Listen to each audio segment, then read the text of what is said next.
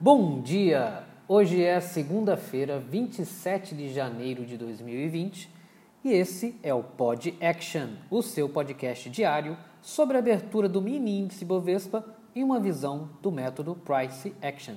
Meu nome é Mário Neto, um eterno estudante de Price Action. Vamos lá? Começando avaliando o gráfico diário do WinG de gato 20.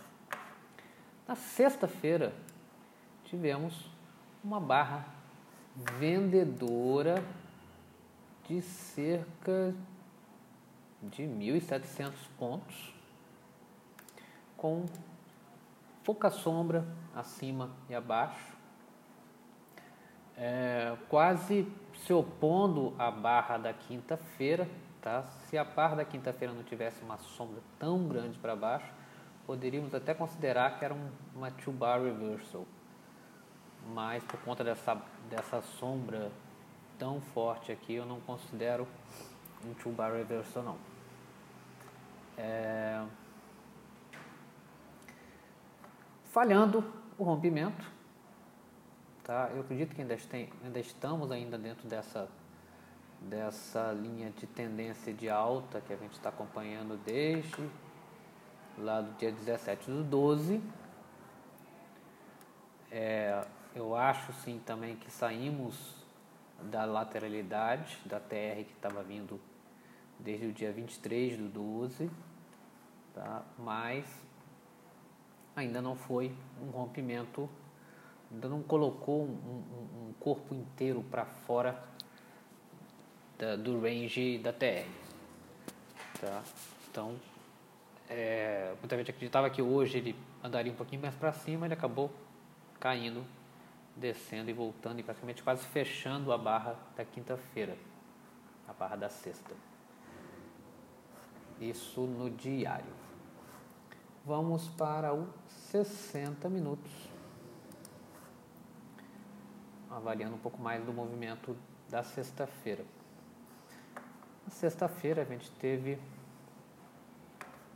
duas barras muito fortes, tá? predominância total de vendedores. É, a gente já vai falar na frente que a gente estava acompanhando um gap, esse gap foi fechado, mas ele deu susto.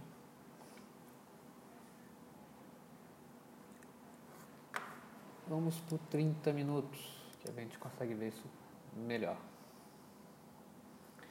Gente tinha colocado aqui que no 30 minutos estava bem claro que na quinta-feira, aquela aquele tight de alta da quinta-feira, havia deixado um gap de compra.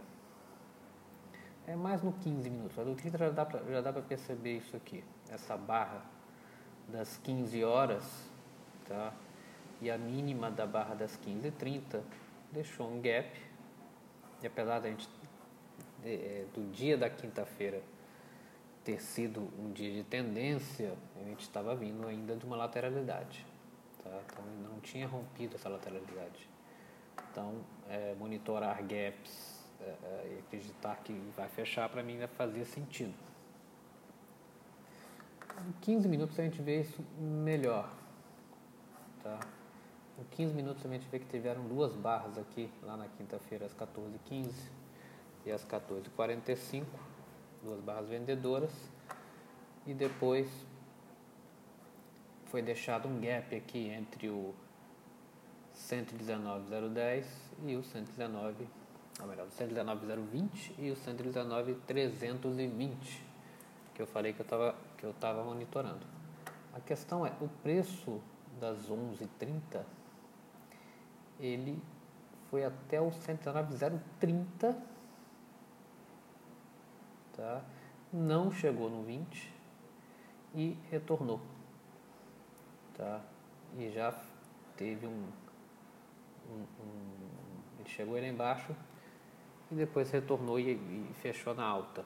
Então, é, realmente ele chegou próximo do preço, mas subiu, fechou lá em cima e depois sim ele caiu. Então, quem esperou barra barra para acompanhar conseguiu fechar essa, fazer essa operação aqui meio-dia.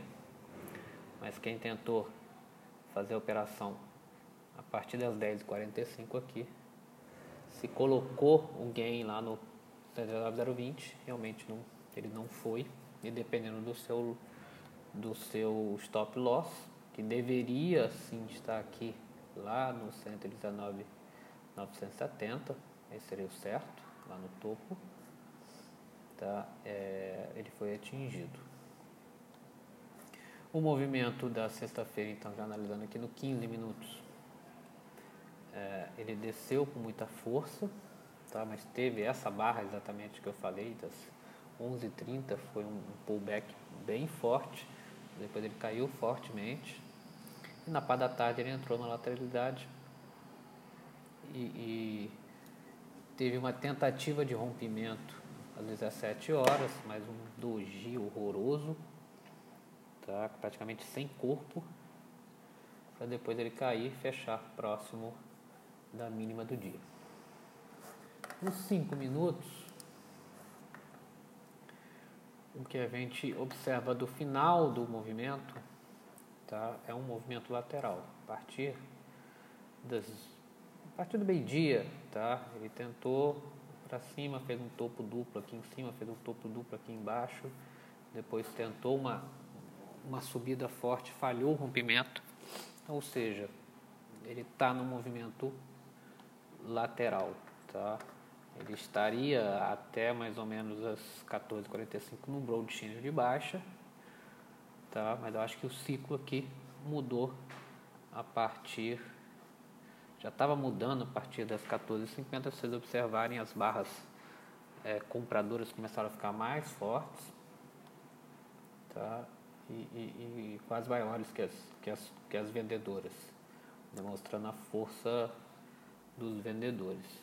Apesar das 16h40 até as 17 horas ter um tight channel de alta, bem curto, é, ele devolveu isso tudo até o fechamento. Então eu acredito que, que, que o, o, preço está sim aqui num movimento lateral no final do dia. É, previsões para hoje.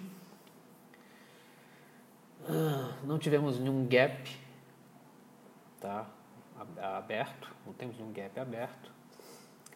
Ah, a mínima da sexta-feira eu acho um, movimento importante, tá, até porque se você olhar para trás, lá na quinta-feira ele, ele, ele, fechou, a mínima está no meio de um, tight de alta.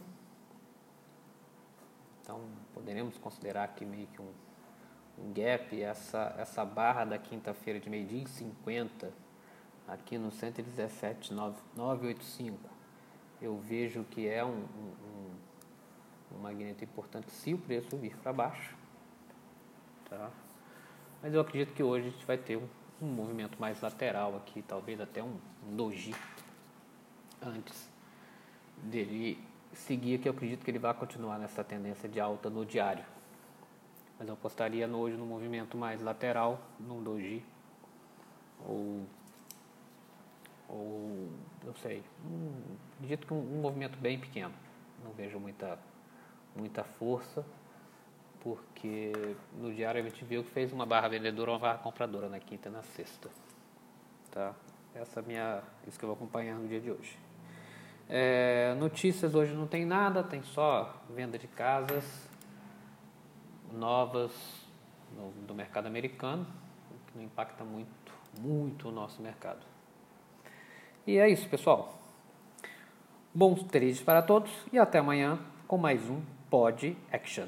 E só mais uma coisa: 80% das tentativas de reversões em mercado com tendência tendem a falhar.